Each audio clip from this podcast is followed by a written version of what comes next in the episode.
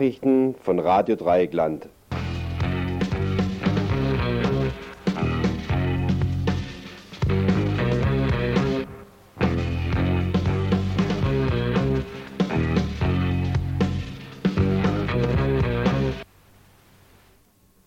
Ja, schönen guten Abend, liebe Hörerinnen und Hörer im Dreieckland. Ich begrüße euch heute Abend zum Info, eine Stunde lang zwischen 18 und 19 Uhr hier auf Radio Dreieckland 102,3 Megahertz. Zunächst möchte ich euch unsere Telefonnummer bekannt geben, über die ihr uns hier im Studio erreichen könnt, uns anrufen könnt. Anmerkungen, Kritik, Anregungen sind uns jederzeit willkommen. Die Telefonnummer lautet Freiburger Vorwahl und dann 3 1028 31028. Jetzt aber zunächst über das, was wir heute vorbereitet haben. Neben einigen Kurzmeldungen zu unterschiedlichen Themen haben wir insgesamt fünf Themen vorbereitet. Unser erstes Thema, wie erleben Frauen ihre Stadt? So das Motto eines Wettbewerbes, den die Freiburger Frauenbeauftragten heute Morgen der Öffentlichkeit vorgestellt haben. Ein Bericht über Chancen, Sinn und Zweck dieser Aktion. Weniger Ferientage für Zivis und Soldaten. Kommende Woche zum ersten Mal. Zivildienstleistende müssen auf ihre verlängerten Ferien verzichten. Der Grund? Vergangenen Mittwoch wurde ein Erlass aus dem Jahre 1960 gestrichen, der als Ausgleich für besondere Belastungen sechs freie Tage pro Jahr beschert hatte. Marschieren für den Frieden. Am übernächsten Wochenende ist es wieder soweit. Die Friedensbewegung ruft auf zum Ostermarschieren. Was die letzten Jahre zur mehr oder weniger leidigen Pflichtübung verkam, soll dieses Jahr wieder voller Elan über die Bühne gehen.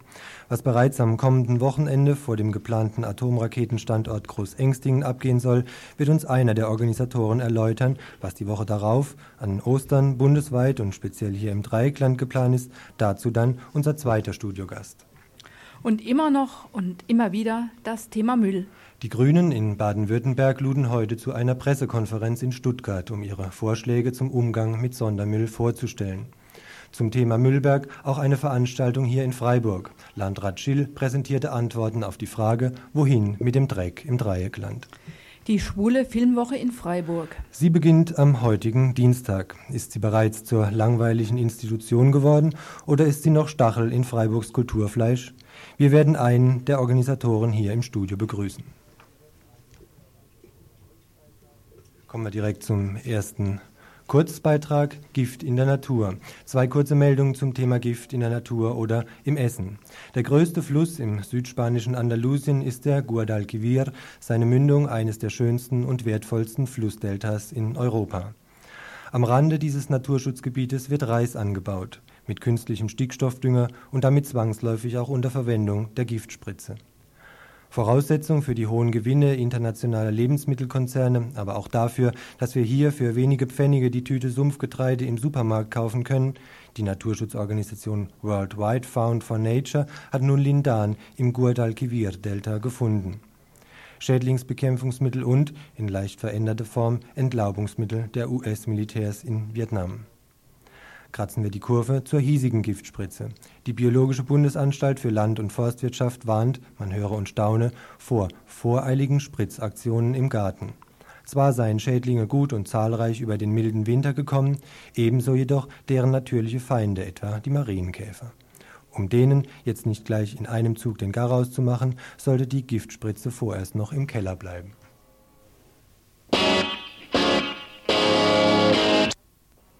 Was lange als Utopie der Friedensbewegung galt, hat jetzt auch die Unterstützung des Lara Gemeinderates. Die Forderung nach Abzug der kanadischen Panzer vom Lara Militärflugplatz. Die Begründung des Kommunalparlamentes? Die Panzer sind nicht umweltverträglich und damit eine Gefahr für das von ihren Ketten zerriebene Landschaftsschutzgebiet. Erfreulich, denn bislang profilierte sich der Lara Gemeinderat stets als Vasall der kanadischen Besatzer.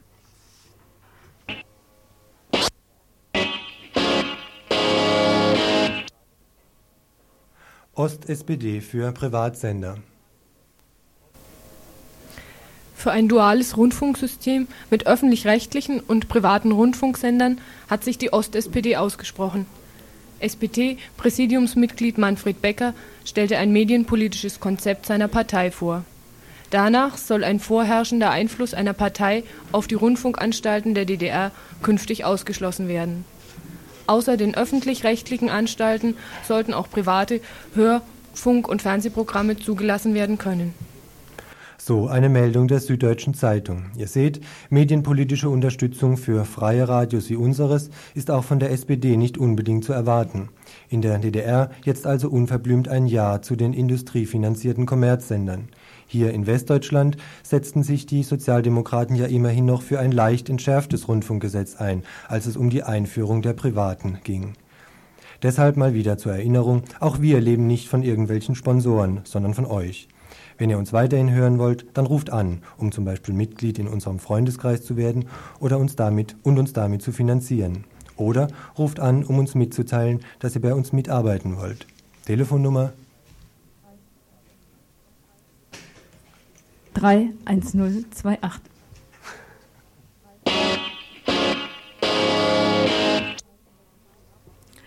dass die Zahl der Arbeitslosen in der DDR zunehmen würde, nachdem der kapitalistische Umbau der dortigen Gesellschaft Gestalt annimmt, war abzusehen.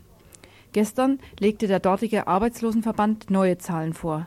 60.000 bis 70.000 sollen es mittlerweile sein, die ohne Job dastehen. Noch lächerlich wenig im Vergleich zu dem, was DDR-Wirtschaftsfachleute kürzlich in einem Gutachten äußerten.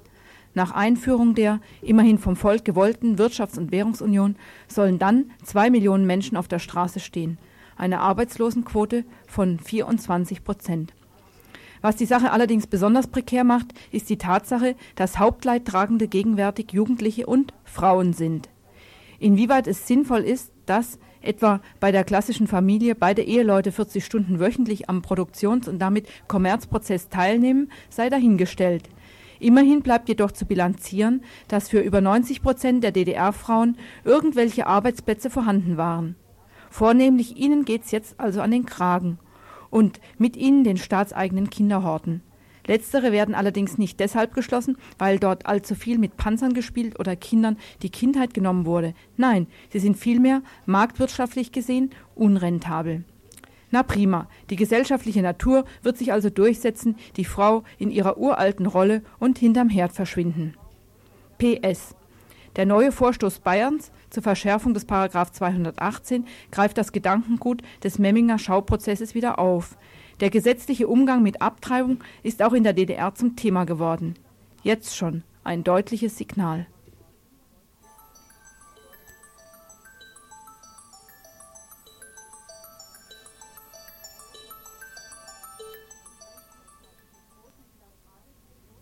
ein Flugblatt mit großem lila Frage und kleinerem lila Frauenzeichen. Das Fragezeichen ein wenig durchlöchert von kleinen Polaritfotos. Eine alte Frau, die die Treppe einer Freiburger Unterführung hinuntersteigt, in Richtung auf den schwarzen Unterführungseingang. Eine andere Frau, die sich bemüht, ihren Kinderwagen über ein Freiburger Bächle zu hieven. Vier Mädchen vor einem Hochhaus im Freiburg Weingarten und schließlich mehrere Frauen an ihrem Arbeitsplatz. Das Flugblatt soll einladen zu einem Wettbewerb unter dem Motto Frauen Stadt Freiburg. Stadt mit 2T geschrieben. Wie erleben Frauen ihre Stadt? Eingeladen zur Teilnahme sind alle Freiburger Frauen und Mädchen von den Frauenbeauftragten der Stadt Freiburg, die auf deren zahlreiche Fotos, Bilder, Texte, Kassetten, Collagen und Videos hoffen.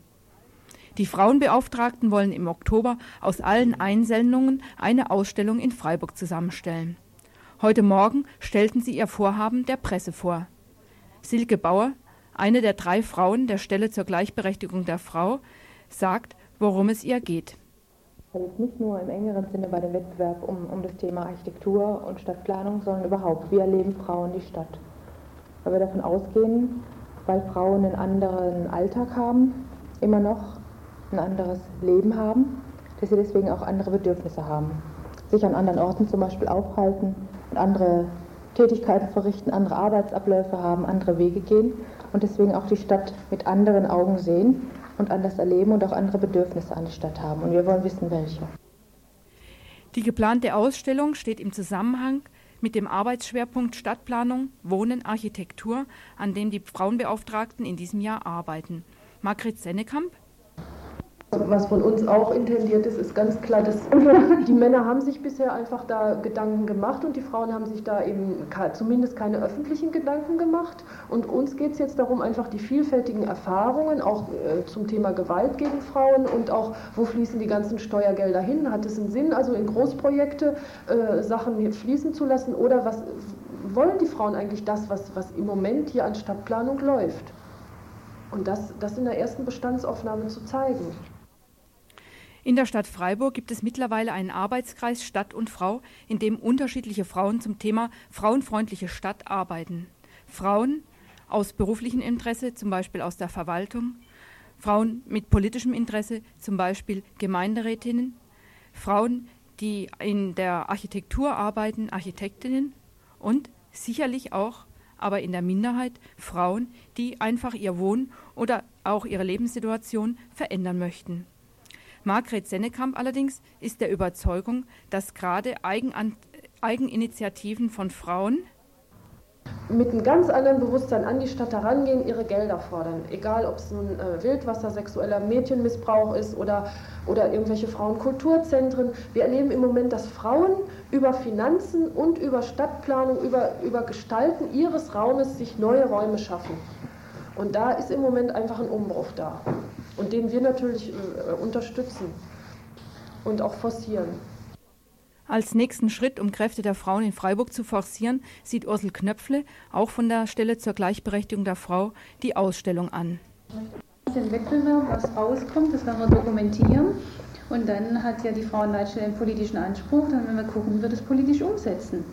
Ja, für uns ist das auch ganz wichtig, einfach mal eine breite Bestandsaufnahme zu machen damit wir also besser auch argumentieren können, wenn wir dann in die konkreten Gespräche und Verhandlungen gehen. Also wir wollen ja gerade äh, auch für uns bessere Argumente über die Ausstellung an die Hand bekommen haben, damit wir die ganzen Impulse auch umsetzen können. Also wir haben ja einen ganzen Katalog von Vorstellungen, wie wir jetzt das, was da jetzt an erster Bestandsaufnahme kommt, dann später politisch umsetzen wollen. Also wir wollen in die Stadtteile rein Bürgerinnengespräche dort veranstalten wir wollen also eine Fortbildung machen für die Stadtplaner aus der Sicht äh, von, von Architektinnen. Also es ist ein ganzes Maßnahmenkatalog an politischer Umsetzung, der äh, im Anschluss an diesen Wettbewerb dann kommt. Ne? Also wir machen das nicht einfach, um jetzt, was weiß ich, die Frauen mal ein bisschen aktiv werden zu lassen, ne? sondern also es geht uns darum wirklich, dass es dann politisch umgesetzt wird. Ne? Soweit Margret Sennekamp, ebenfalls Frauenbeauftragte der Stadt. Sie erhofft, für ihre politischen Absichten sich viele kritische Beiträge von möglichst vielen unterschiedlichen Frauen in der Stadt. Ein Sammelsurium, Markt der Möglichkeiten. Ob daraus ein Leitfaden für emanzipatorische Frauenarbeit in Freiburg werden kann? Aber vielleicht soll der Wettbewerb, bei dem übrigens auch drei Geldpreise winken, auch nur eine kleine Frauenspielwiese sein. Silke Bauer, die dritte im Bunde der Frauenbeauftragten. Was ist gegen hübsche Spielwiese zu sagen? Also ich denke, äh, die Frauen sollen ja auch nicht nur leiden und nicht nur kämpfen, sondern auch mal Spaß haben. Ja, und auch mal mit... mit, mit ich meine, es ist ja nicht das Einzige, was wir machen, ne? aber es ist ein Teil und ich denke, das soll auch mal ein Teil sein, der Spaß macht. Und der Frauen auch mal mit anderen Möglichkeiten als nur mit, mit Forderungen oder mit, mit was weiß ich alles nach außen zu gehen, sondern auch mal mit einer anderen Form der Ausdrucksweise. Es soll einfach auch mal Spaß machen. Und alle die Frauen, die an diesem Spaß auch Gefallen finden können, haben dazu Zeit bis zum 1. Juli, dem Einsendeschluss für ihren Beitrag unter dem Motto Wie erleben Frauen ihre Stadt? Nähere Informationen sind zu erhalten bei der Stelle zur Gleichberechtigung der Frau, Rempartstraße 4 in Freiburg. Dort ist auch die Empfangsstelle für etwaige Beiträge.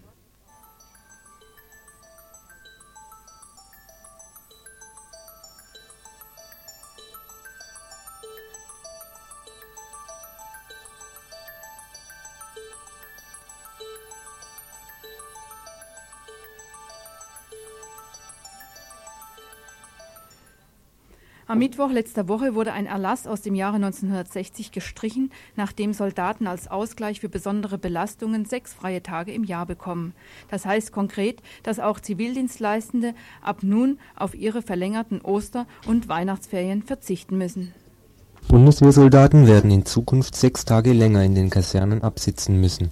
Schon zu den kommenden Osterferien soll ein Erlass in Kraft treten, nach dem die Dienstbefreiung um Ostern bzw. Pfingsten und Weihnachten bzw. Neujahr gestrichen wird. Das gilt übrigens auch für den Zivildienst. Der Grund für diese Maßnahme? Die entspannte militärische Lage zwischen Ost und West. Das klingt paradox. Weil sie nicht mehr so sehr beansprucht werden, sollen die Soldaten auf freie Tage verzichten doch das Verteidigungsministerium mit der ihm eigenen Logik hat eine Erklärung parat. Die Dienstbefreiung beruhe auf einem Erlass aus dem Jahre 1960 und sei damals als Ausgleich für die starke Belastung und den Bereitschaftsdienst der Soldaten eingerichtet worden. Heute, im Zuge der Entspannung, sei diese Belastung nicht mehr vorhanden und somit auch die Dienstbefreiung nicht mehr vertretbar die Dienstbefreiung sei sozusagen eine Vergünstigung, für die heute keine Leistung mehr gefordert werde. Herr Bauer vom Referat für Soldatische Ordnung im Verteidigungsministerium. Aber wenn man nur mal schaut, was wir im Laufe der letzten Jahre äh, an zeitlichen Belastungen abgebaut haben ja, ja, und an Ansprüchen auf der anderen Seite für den Soldaten aufgebaut haben, nämlich seit einem Jahr im, im Zuge der Neuregelung der Dienstzeit einen enormen Freizeitausgleich für mehr geleisteten Dienst, ja, dann wird eigentlich durch die neuen Regelungen zur Dienstzeitentlastung alles ausgeglichen und es bedarf keiner zusätzlichen Vergünstigungen mehr. Natürlich gilt die Abänderung des Erlasses auch für den Zivildienst.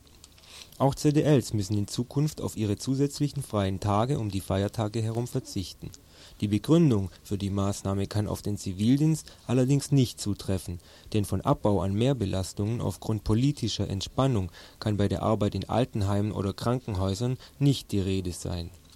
Hier gelten äh, vielmehr formale Gründe. Im Zuge der Gleichbehandlung wird der Erlass auch für ZDLs gestrichen. Und die kamen ohnehin bisher viel zu gut weg.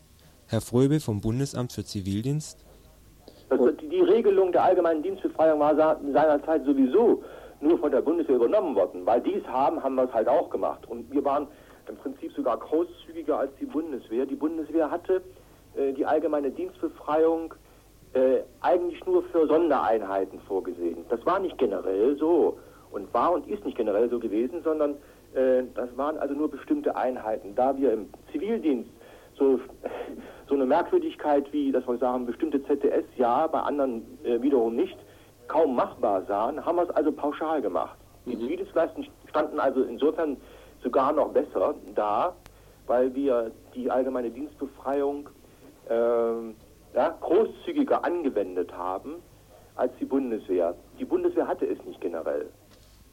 Es war also besonders großzügig, den Zivildienstleistenden überhaupt in den Genuss der Vergünstigung kommen zu lassen und im Verteidigungsministerium wird dem noch eins draufgesetzt. Bei denen waren ja die Voraussetzungen ständige Einsatzbereitschaft noch nie gegeben. Ja? Mhm. Und ich habe damals den Beauftragten für den Zivildienst angerufen und der sagte mir, ja, die Zivildienstleistenden, die kriegen es halt, weil es die Soldaten auch kriegen. Ja? Mhm. Die haben sich gar nicht darum gekümmert, warum es die Soldaten eigentlich bekommen haben. Ja? ja?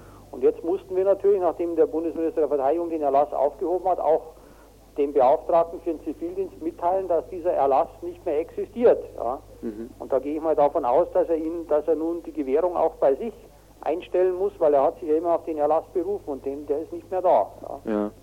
Mhm. Insofern war es für uns, muss ich sagen, sowieso äh, etwas unverständlich, dass die Zivildienstleistenden, ich gehe mal davon aus, auch die letzten 30 Jahre von diesem Erlass äh, profitiert haben, obwohl sie nicht diesen Belastungen unterworfen waren wie die Soldaten. Ja. Besondere Belastungen oder Belastungen überhaupt wurden dem Zivildienstleistenden noch nie zuerkannt. Vielmehr scheinen die Gesetzgeber noch immer an ihrem geliebten Bild vom Drückeberger festzuhalten, obwohl längst bekannt ist, dass kaum eine der sozialen Einrichtungen wie Pflegeheime, Krankenhäuser oder Behindertenwohngruppen ohne den obligatorischen ZDL überhaupt mehr funktionieren könnten Besondere Belastungen bestehen scheinbar nur durchs Bereitschaftswochenende in der Kaserne, nicht aber durch psychischen Stress in der Behandlung AIDS-Kranker. Deswegen sprach in den vergangenen Jahren auch niemand davon, an den Arbeitsbedingungen der Zivildienstleistenden Entlastungen oder Verbesserungen vorzunehmen, wie dies beim Wehrdienst der Fall war. Eben diese Entlastungen sind schließlich aber der Grund für die Streichung der sechs freien Tage Die Maßnahme mag für den Wehrdienst ihre formale Berechtigung haben, so überflüssig und unangebracht sie auch scheint.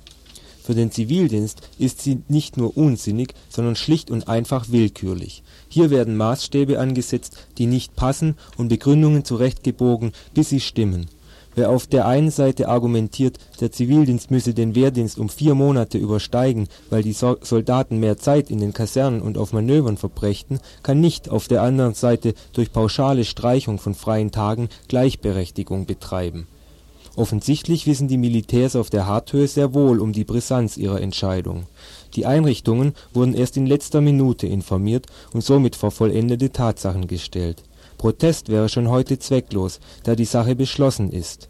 Bei der Freiburger Zivildienstverwaltungsstelle des Roten Kreuzes war die Neuregelung eher zufällig schon bekannt, die Begründung für die Streichung der Dienstbefreiung konnte aber nicht geliefert werden. Die kurzfristige Verkündung der Tatsachen schafft zwar für die Zivildienstleistenden den Vorteil, dass sie diese Ostern wohl noch in den Genuss der Sonderfeiertage kommen, denn die Einrichtungen konnten so schnell nicht reagieren Widerstand jedoch ist auch schon fast zu spät. Jetzt noch ein Petitum an uns geschrieben. Ich bitte im Zuge der Gleichbehandlung sicherzustellen, dass auch die Zivildienstleistenden künftig keine allgemeine Dienstbefreiung mehr erhalten. Ist klar, sind, da sind wir im Zugzwang, das geht gar nicht anders. Wir werden allerdings das erst äh, ab äh, Weihnachten, Schrägstrich Neujahr praktizieren, weil wir anders als die Bundeswehr gar nicht mehr in der Lage sind, so kurzfristig unsere Dienststellen zu informieren. Anders ist die Lage in den Kasernen. Dort war man lange vorbereitet. Der Erlass ist seit, März, äh, seit Ende März offiziell aufgehoben. Es war eigentlich die Truppe auch schon seit Ende letzten Jahres darauf vorbereitet. Der Minister hat im Dezember schon mal durch ein Fernschreiben darauf hingewiesen, dass nur noch dort gewährt werden darf, wo tatsächlich die Kriterien des Erlasses zutreffen. Danach hätte eigentlich in der Truppe schon jeder erkennen müssen, dass er diesen Erlass nicht mehr anwenden darf. Also eine Vorwarnung war schon da. Auch der Informationsfluss scheint also recht willkürlich gesteuert zu sein.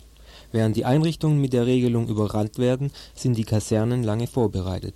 In einem Fall wird Gegenreaktion verhindert, im anderen vorgebeugt. Einen ganz neuen Aspekt in die Diskussion um die Streichung der Dienstbefreiung bringt der Deutsche die Deutsche Friedensgemeinschaft für Kriegsdienstverweigerer DFGVK ein ein Sprecher der Bremer Gruppe wies darauf hin, derartige Maßnahmen seien bisher nur bei politischen Krisen ergriffen worden, wenn die Bundeswehr in Alarmbereitschaft versetzt wurde. Ob die Spannungen in Litauen der wahre Grund für die sechs Tage mehr in den Kasernen sind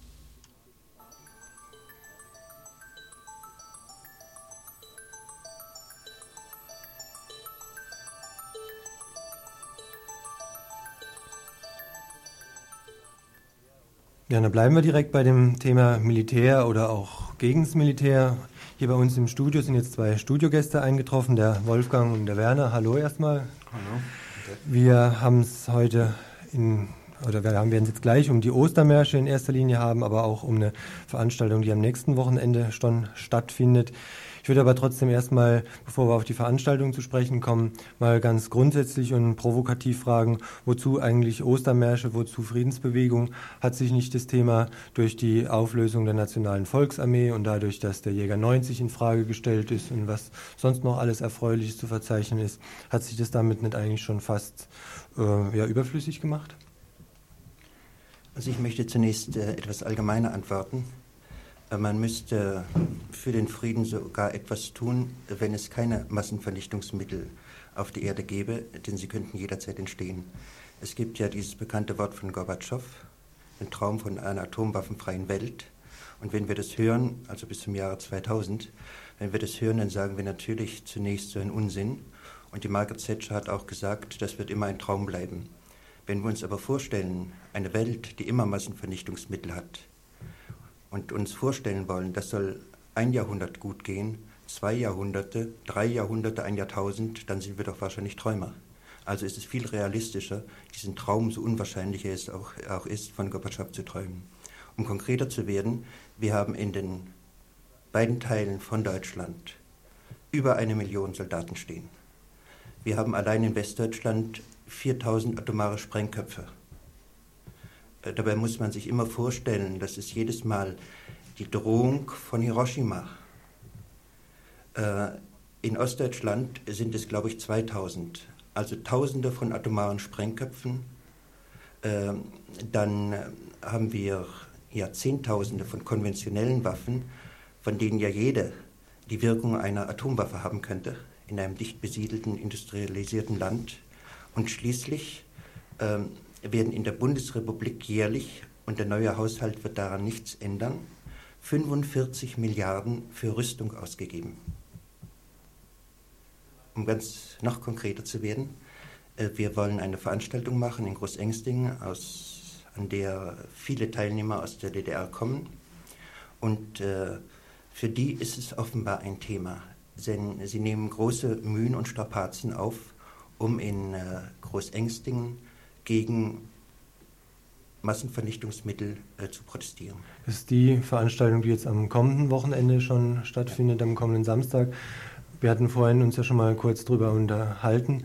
Das war für dich oder für euch als Organisatoren von hier aus der Bundesrepublik eine sehr erfreuliche Sache, dass anscheinend, so wie du erzählt hast, eine recht rege Beteiligung aus der DDR ihr verzeichnen könnt. Ja, es ist schwierig gewesen zu organisieren, weil wir ja nur ein paar Einzelpersonen sind und äh, beispielsweise mit der DDR zu telefonieren ist äußerst schwierig. Äh, der gemeinsame Grundgedanke, der für alle einleuchtend war, ist folgendes. Also dieses Potenzial an äh, Vernichtungsmitteln und eine neue Lage, dass keiner der beiden Seiten mehr sagen kann, ich werde bedroht.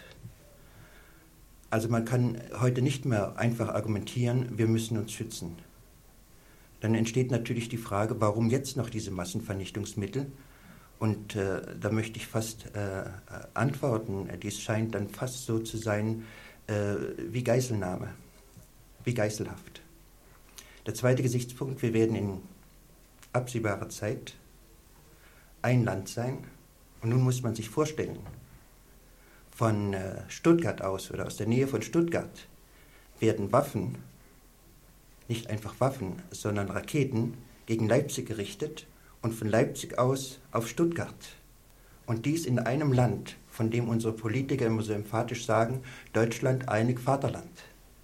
Wenn man dieses Land liebt, dann wird man alles tun, diese Waffen äh, abzuschaffen.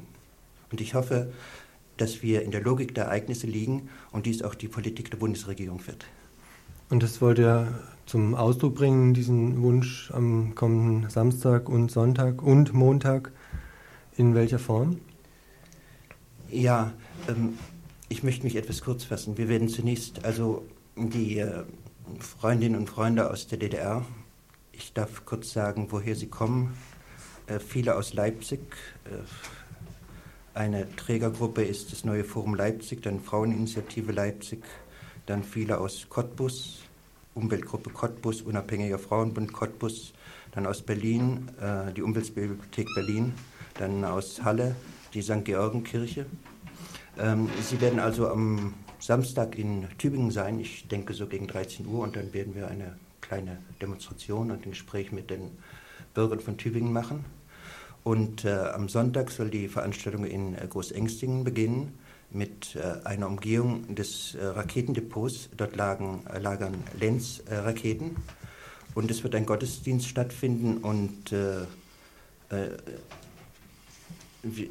wird der Herr Führer, also der Pfarrer Führer von der Nikolaikirche in Leipzig sprechen und ein, ein Pfarrer aus der Nähe von Großengstingen.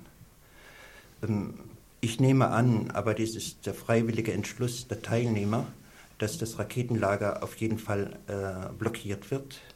Ich finde auch, dass wir, aber vor allem die Leute aus der DDR, ein Einspruchsrecht, sogar ein Widerstandsrecht haben. Denn im Grunde ich möchte es drastisch, aber doch wahrheitsgemäß ausdrücken, besichtigen sie ja ihre potenziellen Liquidationsmaschinen. Und dann hat man wohl das Recht, sich davor zu setzen und sagen, nein, das wollen wir nicht. Wer, wie kann man denn von hier aus womöglich noch teilnehmen? Jetzt aus dem Freiburger Raum, aus dem Dreieckland, ist das noch möglich? Ja, da kann der Werner vielleicht noch. Äh, Gut, dann geben wir gerade vielleicht sagen, mal das ja? Wort an, an dich, Werner, oder ist ein Telefonanruf durch die Regie? Ja, hier ist ein Hörer, der sich gern in die Diskussion ja, einschalten möchte. Ja, dann sprich doch mal. Ja, ich wollte mich jetzt nicht groß einschalten. Ich wollte nur zum Ausdruck bringen, dass es mich ziemlich nervt. Also das, ich finde, dieses Gefahr ist ziemlich nationalistisch, was darüber kommt. Also wenn da gesagt wird, irgendwie Raketen von Leipzig nach Stuttgart und von Stuttgart nach Leipzig und das würde ja nicht gehen und alles in einem Land und so. Also ich finde, also auch wenn die nach Moskau gerichtet werden oder sonst wohin, sind sie genauso daneben. Also mich nervt ziemlich, also was, was da gerade geredet wird, so. Das wollte ich nur mal sagen. Also darf ich antworten, ja? Was völlig richtig ist, eine, eine Waffe, die nach Polen gerichtet ist, das ist genauso furchtbar wie eine Waffe, die auf die DDR gerichtet ist. Äh, auf der anderen Seite, ich verstehe das nicht. Ich bin in der DDR aufgewachsen, ich habe einen Teil meines Lebens dort verbracht. Ich bin äh, eigentlich nicht freiwillig hierher gekommen. Einen anderen Teil habe ich hier verbracht. Und für mich war es einfach eine große Freude, als diese Mauer gefallen ist. Es war so, als würde ich meine beiden Teile, die beiden Teile meines Lebens zusammenfügen. Und diese Freude haben sehr viele Millionen empfunden. Und jetzt darf ich auch mal sagen, mich nervt's, wenn dies sofort als nationalistisch desavouiert wird. Da ist ja schon auch die Frage, für wen da die Mauern fallen. Ne? Also jetzt ob, ob für die Menschen oder für fürs äh, westliche Kapital, um da halt noch, noch besser vielleicht die Menschen dort ausbeuten zu können. Ne? Jetzt möchte ich nochmal sagen, wer teilnimmt. Die Teilnehmer kommen, ich lese vor, Umweltgruppe Cottbus, Unabhängiger Frauenbund Cottbus, Arbeitsgruppe Friedensdienst Leipzig, Öko-Löwe Leipzig, Bautruppe der St. Georgenkirche Halle, Umweltbibliothek Ostberlin, Neues Forum Leipzig, Fraueninitiative Leipzig. Ich habe jetzt ein paar Revolutionsadressen vorgelesen. Das, das sind die Gruppen oder einige dieser Gruppen, die diese Revolution getragen haben. Und die haben offenbar kein Problem, eine deutsch-deutsche Demonstration für Abrüstung zu machen. Möchtest du noch was zu sagen? Ich sage jetzt nichts mehr, danke. Also gut, dann ich danke dir trotzdem für deinen Anruf. Und dann kratzen wir trotzdem mal zu dir auch noch die Kurve. Wolfgang, was ist, Werner, was ist geplant in Sachen Ostermärsche eine Woche später dann? Ja, ich möchte vielleicht kurz vorher ja, wegen klar. Großengsting mhm. sagen. Äh, rein technisch, es wird von Freiburg ja. aus ein Bus fahren am mhm. Sonntag, den 8. April. Der fährt morgens um 7.30 Uhr weg, hinter der Fabrik in der Schänzelstraße und wird abends gegen 22 Uhr zurückkommen. Der Fahrpreis beträgt 15 Mark und Karten können im Friedensbüro, steht im Telefonbuch, ist auch bei Radio Dreigland zu erfahren, äh, bestellt werden oder mhm. gekauft werden. Ist wahrscheinlich einfacher, direkt an euch, Freiburger Friedensbüro steht. Ja, genau, steht im Telefon. Gut, das ist also zum nächsten Wochenende, das wäre Samstag dann. Und mhm. ja, die Woche drauf die Ostermärsche. Ja, die Ostermärsche bringen sicher auch eine gewisse Korrektur dieser äh, ja, Beschränkung auf, auf jetzt wirklich deutsch-deutsche Politik, die in Großengsting sicher zum Teil vorliegt, ohne das jetzt direkt kritisieren zu wollen, aber ich sehe auch, da muss man etwas weiterdenken. Äh, in dem, also die Linie ist im Prinzip ähnlich, Entmilitarisierung, die grundsätzlich gefordert wird und das lässt sich überall äh, bei, soweit ich überblicke, allen Ostermärschen sehen. Ähm, am weitesten, soweit ich sehe, geht, geht der Ostermarsch in Bonn. Äh, der, da ist ja ganz spektakuläres. Ja, die wollen, äh, das äh, ist zwar ein Feiertag und von daher gesehen etwas merkwürdig, aber die wollen die Harthöhe schließen, also die äh, Militärkopfmaschinerie schließen und äh, beispielhaft oder zeichenhaft ein ähm, ja, Beispiel für internationale Kooperation aufrichten. Und bei denen im Aufruf, das finde ich sehr interessant, der ist allerdings auch im Januar ver, äh, verabschiedet, steht zum Beispiel auch noch drin die ähm, Forderung nach Zweistaatlichkeit. Also ohne jetzt, ähm, also auch eine kritische Tendenz, dass man nicht immer nur diesen, diesen politischen Entwicklungen hinterherläuft bezüglich Deutsch-Deutsch und äh, dass man da auch ähm, ja, andere Erwartungen hat. Das äh, sollte da deutlich werden. Ja, ja äh, vielleicht, äh, ich wollte ja noch informieren, wie diese Veranstaltung weitergeht und das will ich jetzt noch ganz kurz tun. In Sachen Großängsting ja, jetzt nochmal. Großängsting. Gut, oder, oder habe hab ich dir jetzt das Wort genommen? Jetzt machen wir den Sprung dann nochmal zurück. Ja, ist, ja. Äh, weil das unvollkommen war. Ähm, also wir wollen dann zu der Kaserne ziehen und äh, wir haben also die Kasernenleitung äh, gebeten, auch das äh, Bundesverteidigungsministerium, dass die Kaserne für ein Friedensforum geöffnet wird. Wir würden also gerne mit den Soldaten und Offizieren diskutieren. Ob das möglich ist, dass die Kaserne geöffnet ist, weiß ich nicht. Ich glaube eher nicht. Äh, dann werden wir das halt vor der Kaserne machen. Und wir werden also dann von zwölf, ja, 24 Stunden bleiben. Und an den drei Toren der Kasernen werden auf jeden Fall Mahnwachen aufgestellt. Und es ist den Teilnehmern für den Fall, dass wir nicht in die Kaserne können, völlig freigestellt, zu blockieren oder nicht. Äh, jeder ist, ist willkommen und äh, kann äh, auf seine Weise sein Interesse und äh, sein Engagement zeigen. Mhm. Gut, okay, dann nochmal danke und dann kommen wir vielleicht jetzt mal zu dem, was dann wirklich hier vor Ort im Dreieckland an Ostern laufen soll oder in der, ja, in der Nähe von hier. In La, soweit ich weiß, Nähe, und in Basel. Ne? In der Nähe von hier sind hauptsächlich La und Basel, obwohl Oberndorf am Neckar auch noch in, in reichbarer Nähe ist. Ähm, in La wird der Ostermarsch stattfinden am Ostersamstag. Äh, und zwar die Forderung des, also militärfreies La sind die Forderungen. Also die Lara machen Ostermarsch da relativ regional argumentiert. Das ist natürlich auch geprägt durch deren besondere also Problematik, die Anwesenheit der Kanadier, Kanadier Flugplatzerweiterung ja. und so weiter, was damit zu tun hat. Da geht es um Wohnraum, da geht es um Fluglärm, Umweltschutz, äh, Luftverseuchung, Grundwassersachen, weil daher auch mit Pipeline und so viel gearbeitet wird. Ähm, da geht es hauptsächlich um die Problematik. Der Ostermarsch beginnt mit einer Auftaktkundgebung auf dem Schlossplatz in La um 11 Uhr. Dort werden sprechend zum Thema Entmilitarisierung die Bundestagsabgeordnete Luise Teubner, Pfarrer im Ruhestand Alfred Thoma und der DGB-Kreisvorsitzende Rolf Rueff. Äh, es wird anschließend begleitet von Straßentheatern Zug zum Rathausplatz geben, wo äh, ein Apfelbaum gepflanzt werden soll als Hoffnungszeichen, die Lara schreiben, als Hoffnungszeichen für Friede und Gerechtigkeit in unserer Stadt. Also es ist ein relativ konkreter äh, Ostermarsch. Das ist das eine. Ostersamstag, 11 Uhr, Schlossplatz in La. Der zweite Ostermarsch hier in der Gegend wird stattfinden in Basel, das ist der traditionelle Dreieckland-Ostermarsch. Am Ostermontag, 16. April, beginnt äh, für die deutschen Teilnehmer um 9.30 Uhr vor dem Rathaus in Lörrach, ist also sehr zentral. Ähm, ab 10 Uhr geht man dann einen relativ weiten Weg bis nach Basel über Rhin äh, und dann wird ab 1 Uhr auf dem Kasernengelände, alte Kaserne in Basel, ein Friedensfest und, eine, und die Schlusskundgebung stattfinden. Dort sprechen unter anderem Jörg Wiedemann von der Gruppe Schweiz ohne Armee. Äh, es wird sprechen Solange Fanet von den Grünen im Elsass und Robert Jung, bekannter Friedensforscher. Mhm. Hört sich für mich jetzt, äh, gerade die Sache jetzt mit dem Apfelbaum zum Beispiel, hört sich, mich, hört sich für mich jetzt so ein bisschen an wie, also ich würde jetzt mal assoziieren, Menschenkette und ja, wir wünschen uns alle Frieden, aber ist da irgendwo vielleicht auch noch ein politischer äh, Schwung dahinter oder ist es einfach so ein Gefühl von Sehnsucht nach vielleicht einer Welt ohne Waffen?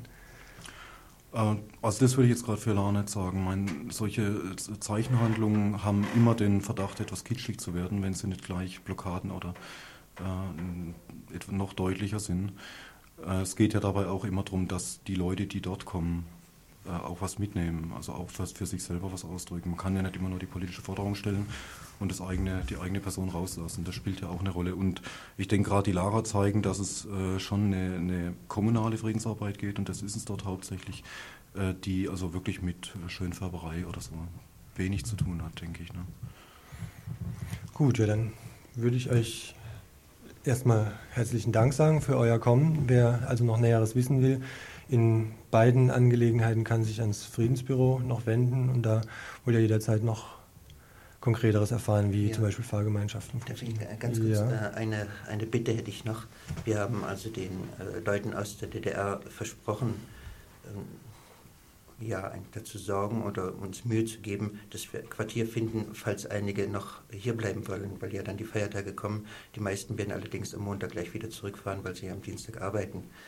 Wenn also jemand dazu bereit wäre, jemand aufzunehmen, der kann sich an das Friedensbüro wenden. Ja? Ebenfalls dann.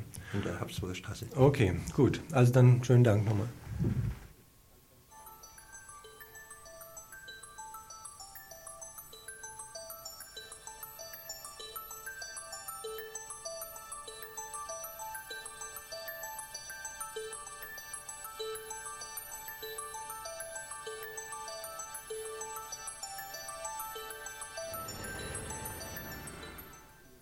Kaum ein Wochenende vergeht, ohne dass irgendwo in der Republik gegen geplante Mülldeponien, Müllverbrennungsanlagen oder Giftmüllöfen demonstriert würde. In den vergangenen Tagen waren zum Beispiel Zehntausende in Kupferzell auf der Straße. Um giftige Chemieprodukte ging es auch bei einer Blockade, mit der Greenpeace am italienisch-schweizerischen Grenzübergang auf Gifttransporte quer durch die Schweiz aufmerksam machte. Während es hierbei allerdings um Vorprodukte zur PVC-Herstellung ging, befindet sich das Endprodukt der Kette derzeit im Mittelpunkt der Aufmerksamkeit. Die Gretchenfrage, wohin mit dem Gift Müll, versuchten heute die Grünen in Baden-Württemberg zu beantworten. Ihre Diagnose, es herrscht ein Beseitigungsnotstand. Denn bislang gab es die fatale Lösung Billigexporte in die DDR. Über 8000 Tonnen hochgiftiger Müll landeten im Jahr 1987 hinter der Mauer. Diese Lösung scheidet bei der nun auch von den Grünen mitgetragenen Einverleibung der DDR aus. Deshalb der Vorschlag der Grünen, bis zum Jahr 2000 50 Prozent der anfallenden Giftmenge einzusparen. Was allerdings insofern schwierig ist, als es wohl kaum eine Regierung gibt, die es politisch durchstehen würde, wirklich die Produktionsanlagen stilllegen zu lassen, bei denen dies wegen mangelnder Abfallbeseitigungsmöglichkeiten notwendig wäre. Das heute, das heute Morgen von Winfried Kretschmer von den Stuttgarter Grünen vorgeschlagene Konzept beschränkt sich wohl deshalb auf Nachdenken, auf die Schaffung einer Denkfabrik, geht allerdings auch davon aus, dass Giftmüllöfen auch in Wohngebieten möglich sind. Die Anlage ist so konzipiert, dass sie emissionsseitig eigentlich so beschaffen ist, dass sie im Prinzip überall stehen könnte. So muss sie auf jeden Fall konzipiert sein dann kann sie auch dort stehen, wo sie hingehört, nämlich dort, wo das am weitaus größte Sondermüllaufkommen ist. Das ist der mittlere Neckarraum in Baden-Württemberg. Diese Logik ist allerdings vergleichbar mit der Argumentation, dass Atomkraftwerke ungefährlich sind, weil sie im Normalbetrieb nicht nennenswert mehr Radioaktivität abgeben als etwa die Sonne. Das Unfallrisiko dagegen geht nicht in die Überlegungen ein. Zwei Kilometer Abstand von Wohngebieten seien ausreichend, meint Kretschmer. Dass der zum Teil dioxinhaltige Giftmüll allerdings per Lkw angeliefert werden muss und auch Störfälle nicht mit hundertprozentiger Sicherheit auszuschließen sind, bleibt außen vor. Dass letztendlich dringlichen Vorrang vor allen anderen Varianten die Verhinderung jedweder, jedweder Giftproduktion haben muss, formulierte weder Kritschmer selbst, noch geht dies aus den uns vorliegenden Materialien der Grünen hervor. Das recht umfangreiche Papier zum Thema zielt zwar auf Reduzierung von Giftanfall, was aber im Klartext immer noch ca. 300.000 Tonnen Giftmüll bedeutet, die die BRD-Industrie nach Vorstellung der Grünen alljährlich produzieren darf. Klar, denn die, die sinnvollere Variante einer Nulllösung ist im Wahljahr nicht populär. Wir alle sind Konsumenten und Konsumentinnen von Kunststoffen, Lacken, Batterien usw. So und all das würde teurer oder auch ganz von der Produktion ausgeschlossen, sollte die industrielle Giftproduktion gänzlich eingestellt werden. Verständlich und notwendig also, dass sich die Menschen vor Ort gegen die Deponien und Öfen vor ihrer Haustür wehren und wehren müssen. Zu der Frage, was er davon hält, wenn Menschen eben dies tun, nochmal Winfried Kretschmer von den Grünen. Das finden wir richtig, solche Aktionen, denn nur durch diesen Druck geschieht überhaupt etwas in Richtung abfallarme Produktion und umweltverträgliche Produktion. Aber über das Richtigfinden, also aktive Unterstützung hinaus, ist im Moment nichts äh, zu erwarten. Ich verstehe Ihre Frage nicht. Dass zum Beispiel die grüne Fraktion aus dem Landtag oder gar aus dem Bundestag äh, aktiv bei solchen Aktionen mitmacht, wie das zum Beispiel in Friedensbewegungshochzeiten ja der Fall war. Na gut, davon habe ich noch nie viel gehalten. Also was, da, was ändert sich dadurch an der Aktion, wenn ich da jetzt auch noch rumrenne? Nichts. Ich mache das halböffentliche Informationsveranstaltung hieß dann noch ein Papier, das wir heute bekommen haben. Da fand zum selben Thema um 14 Uhr im Sitzungssaal des Landratsamts Breisgau-Hochschwarzwald eben zum Thema thermische Abfallverwertung eine Veranstaltung statt. Thermische Abfallverwertung, das hört sich sehr nett an, ist aber genauso wie Begriffe Versachlichung der Diskussion und was da sonst noch alles drin auftaucht, letztendlich eine Verschönerung oder Verschlimmbesserung oder was weiß ich von dem, worum es eigentlich geht, nämlich Abfallverbrennung. Dazu hat uns jetzt unser Korrespondent, der auf der Veranstaltung war, Folgendes geschrieben. Der geladene Sachverstand füllte über vier Stunden lang die Kreisrätinnen und Kreisräte des Landkreises Breisgau-Hochschwarzwald mit sogenannten Informationen zur, zur Müllverbrennung ab und dies auf Geheiß des Landrats Dr. Emil Schill. Die als reine Informationsveranstaltung getarnte Sitzung des Kreistages bezeichnete Schill als halböffentlich. Für die frühzeitige Beteiligung der ganzen Öffentlichkeit sei auch heute nicht die Zeit, sagte der Landrat, obwohl die Diskussion über die Müllverbrennung schon seit langem geführt wird, ja sogar schon Standorte im Gespräch sind. So wurde ab 14 Uhr weitere vier Stunden lang das Pferd von hinten aufgezäumt. Die Müllverbrennung steht beim Landkreis im Vordergrund und wenn es um die Verwaltung des Müllnotstandes geht und nicht die per Gesetz mit höchster Priorität ausgestattete Abfallvermeidung und Verringerung. Daran konnte auch der gegen die Verbrennung votierende Experte Dr. Neithardt vom Bundesarbeitskreis Abfallwirtschaft und Recycling des BUND, das ist der Bund für Umwelt und Naturschutz, daran konnte er nichts ändern. Er stand allein gegen die vier genehmen Experten. Deren Aussagen waren von der Überzeugung durchdrungen, eine naturverträgliche Abfallwirtschaft sei mit Hightech schon machbar und stellten die Müllverbrennung als das Non-Plus-Ultra-Verfahren hin, das lediglich ein politisches Akzeptanzproblem darstelle. Aha.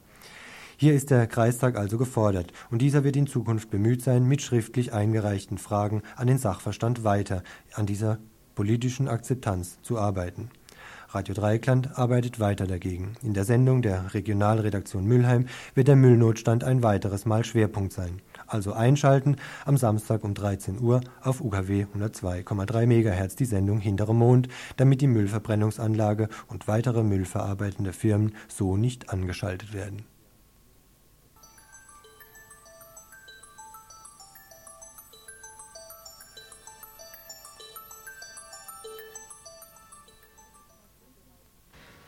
Es ist mal wieder soweit. Die Freiburger Schwulenfilmwoche beginnt heute Abend mit einer Eröffnungsfete gleich nachher im kommunalen Kino in Freiburg. Zu uns ins Studio ist jetzt François gekommen, direkt weg von den letzten Vorbereitungen für die Eröffnung der Filmwoche. Fünf Tage schwule Filme, einmal im Jahr, eine Art Freiburger Tradition ist die Schwule Filmwoche in der Gefahr, eine weitere Freiburger Institution zu werden, vergleichbar mit dem Theaterfestival, dem Zeltmusikfestival? François, was meinst du denn dazu? ich meine, der Vergleich lässt mich natürlich lachen. Das finde ich gut. Ich meine, das Zeltmusikfestival kriegt jedes Jahr so und so viel hunderttausend Mark reingeschoben. Äh, davon ist, kann bei uns natürlich nicht die Rede sein. Und auch ist, ist äh, natürlich die Akzeptanz und das Interesse äh, der bürgerlichen Medien nicht so durchschlagend wie beim Zeltmusikfestival. Und wir haben auch keine 800 Künstler und 35.000 Sensationen, sondern nur 10 Filme und einen Haufen Kurzfilme, die wir zeigen werden. Ja, äh, vielleicht kannst du mal am Anfang sagen, so ein bisschen, was erwartet denn die Zuschauerinnen, den Zuschauer? Weil ich denke, ihr wendet euch ja nicht ausschließlich an Schwule. Nee, natürlich nicht. Mhm. Was habt ihr denn so im Programm? Also wir haben, also vielleicht etwas zu viel jetzt alle Filme aufzuzählen. Äh, wir haben eine Sparte mit Klassikern, darunter zum Beispiel der Rosa von Braunheim-Film Nicht der Homosexuelle ist pervers, sondern die Situation, in der er lebt, ist ein sehr wichtiger Film. Lustige Klassiker, so ein paar äh, abgenudelte Komödien, die wir aber auch gerne wieder zeigen. Äh, dann wichtig Filme von Derek Jarman und Filme mit Dirk Bogart. Äh, der eine ist Regisseur und der andere ist Schauspieler, die beide äh, eine wichtige Rolle für den schwulen Film gespielt haben und spielen. Äh, was sehr wichtig ist, ist auch das Kurzfilmprogramm, in dem wir Safer Sex Pornos zeigen, Aufklärungsmaterial, was ganz neu gemacht worden ist in Berlin, nicht für den Bund, sondern unabhängig davon. Und äh, äh Kurzfilme aus, also Spiel, Kurz, Kurzspielfilme, auch aus Berlin und heute Abend ganz neu, frisch von der Berlinale eine Produktion eines Hamburger autonomen Uniseminars Homosexualität und Film, die als Ergebnis ihres Seminars ein Video gemacht haben von 15 Minuten, äh, von 70 Minuten, das äh, jetzt ja eben gerade auf der Berlinale mit sehr viel Erfolg gelaufen ist. Mhm. Und jetzt, und was ganz wichtig ist und interessant, wir haben auch jetzt endlich mal zwei Freiburger Produktionen dabei. Das ist zum einen für Radio Dreieckland äh, ein Spot der Schwulen Welle. Äh, der ist gestern, vorgestern fertig geworden, wie auch vorgestern der Film zur letztjährigen Schwulen- und Lesbendemonstration in Freiburg fertig geworden ist, mit in Zusammenarbeit mit der Medienwerkstatt. Mhm. An wen wendet ihr euch denn nun als Publikum? Wer soll denn diese Filme anschauen? Äh, das ist nicht weiter spezifiziert. Also ich, also wir sagen nicht, wir wollen nur, wir wollen nur Schwule oder wir wollen irgendwie Heteros aufklären. Mir sind, also jetzt, wenn ich, wenn ich mir irgendwie was aussuchen dürfte, würde ich sagen, möglichst viele Schwule, möglichst viele Lesben und Heteras und möglichst wenige Heteros. Also möglichst wenig Heteromänner, weil die in der Regel sowieso wenig begreifen von dem, was vor ihnen auf der Leinwand passiert. Jetzt möchte ich doch nochmal äh, zu meiner Anmoderation zurückkommen. Ein bisschen ernst habe ich es natürlich schon gemeint. Also, weil ihr seid ja schon sozusagen eine Einrichtung mit dieser schwulen Filmwoche. Und was bezweckt ihr denn jetzt damit? Oder habt ihr nicht so ein bisschen äh, Angst, dass es auch sich, äh, naja, es ist eben eine Einrichtung wie eine andere auch, abgehakt, aber so der Stachel, sagen wir mal, in der, in der Kultur oder auch in der politischen äh, Szene, den kann man ja vielleicht mit dem, dass man eine Einrichtung wird, nicht mehr so erreichen. Äh, ja, das ist, ich meine, es, es, ist für mich schon mal eine, eine ungeheure Befriedigung, dass die Schwulenfilmwoche den gleichen äh, Gesetzen unterworfen ist wie die gesamte linke Szene. Äh, und da wir kann und wir in dem Fall auch keine Ausnahme ausstellen, äh, darstellen, das ist ein Stück Emanzipation in meinen Augen. Äh, wir sind noch keine so feste Institution. Also wir kriegen von der Stadt dieses Jahr 1000 Mark, das deckt bei weitem nicht unsere Unkosten.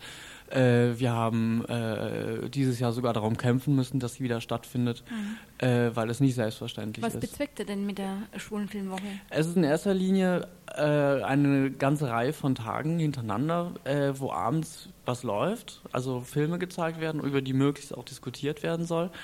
Eine Möglichkeit, uns vorzustellen als Gruppe, äh, und Leuten die Gelegenheit geben, sich kennenzulernen. Also es, es, laufen dann halt schon ein paar hundert Leute auf diese, im Laufe dieser Filmwoche rum.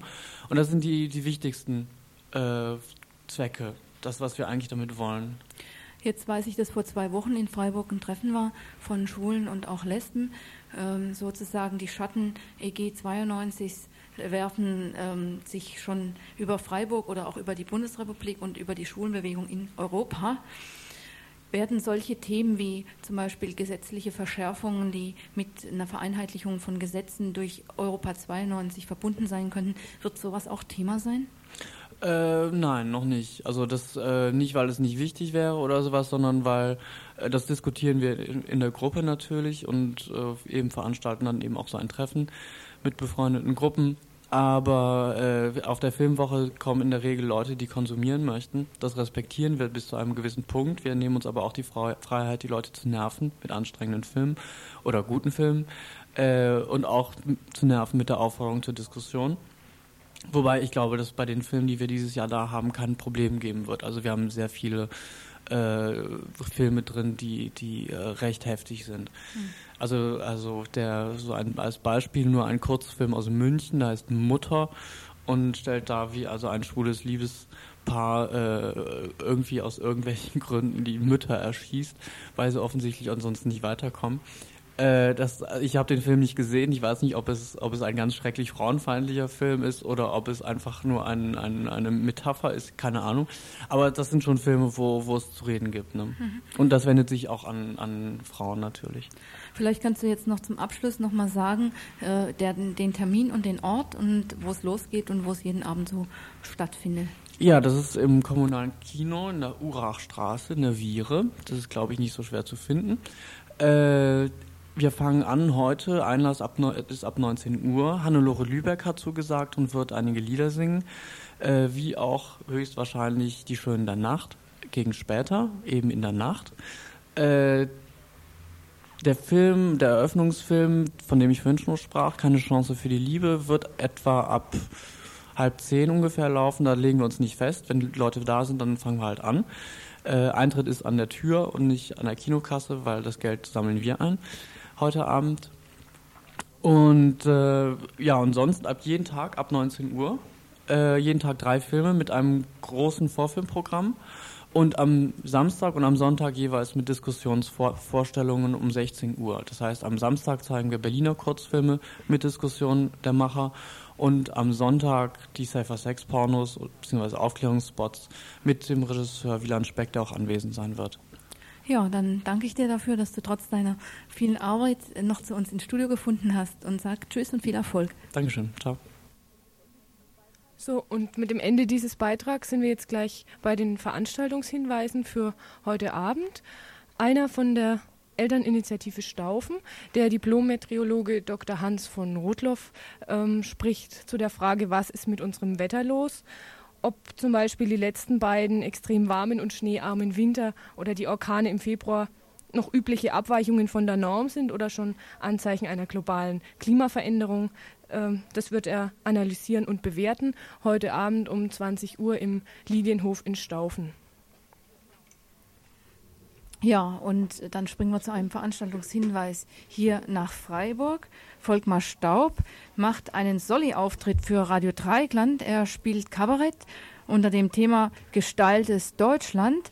Und ähm, alle Hörerinnen und Hörer, die dem Radio Dreikland was Gutes tun wollen und sich auch, also beiden, denen sei wärmstens ans Herz gelegt, dorthin zu gehen, weil, wie gesagt, der Eintritt als Benefizveranstaltung Radio Dreikland voll und ganz zugute kommt. Wo findet das Ganze statt? in der alten Uni im Theatersaal in Freiburg in der Bertholdstraße und zwar um 20 Uhr heute Abend. Ihr habt also gerade noch Zeit, was zu essen und dann euch auf den Weg zu machen. Der Kreis der Kerntangentengegnerinnen trifft sich ebenfalls heute Abend um 20 Uhr im Stadthaus in Mülheim am Marktplatz. Ja, und dann kommen wir nach Kirchzarten. Dort gehen ja im Moment die antifaschistischen Wochen vonstatten im autonomen Jugendzentrum in Kirchzarten. Und zwar wird da heute Abend eine Veranstaltung sein vom Asylantrag zur Abschiebung, Veranstaltung der Politik- und Kulturgruppe des Autonomen Jugendzentrums Waldkirch und das Ganze findet statt im Jugendzentrum in Kirchzarten um 20 Uhr. Ja, und dann haben wir einen Anruf gekriegt während der Sendung, hat paar Mal das Telefon geklingelt und einer hat uns gesagt, dass die Volksküche heute Abend ausfällt in, hier in Freiburg. Dann gehen wir weiter äh, zum 4. April, also morgen, findet um 20 Uhr in der EBW in Weingarten eine Veranstaltung statt zum Thema Wohnungsnot in Freiburg. Anwesend werden sein städtische Prominenz und politische Parteien und hoffentlich möglichst viele Leute, die kommen, um den offiziellen Standpunkten Kontra zu geben. Ja, und äh, jetzt noch ein bisschen weiter entfernt. Am Donnerstag machen wir schon eine Vorankündigung und zwar ist es keine Veranstaltung, sondern es ist ein Hinweis auf einen Prozess, der stattfinden wird am Donnerstag, den 5.4.1990, ein Vergewaltigungsprozess. Und zwar ist er auf zwei Termine sogar, wie ich gerade sehe, terminiert, Donnerstag und Freitag. Beginn um 9 Uhr am Donnerstag am Landgericht Salzburg, äh, also Landgericht Freiburg, Salzstraße 20, Saal 1. Und zwar sind, ist es ein Prozess gegen einen Vergewaltiger, wo zwei vergewaltigte Frauen als Zeugin geladen sind. Bekannt ist aber, dass mindestens noch zwei weitere Frauen einen Strafantrag wegen Vergewaltigung gestellt haben.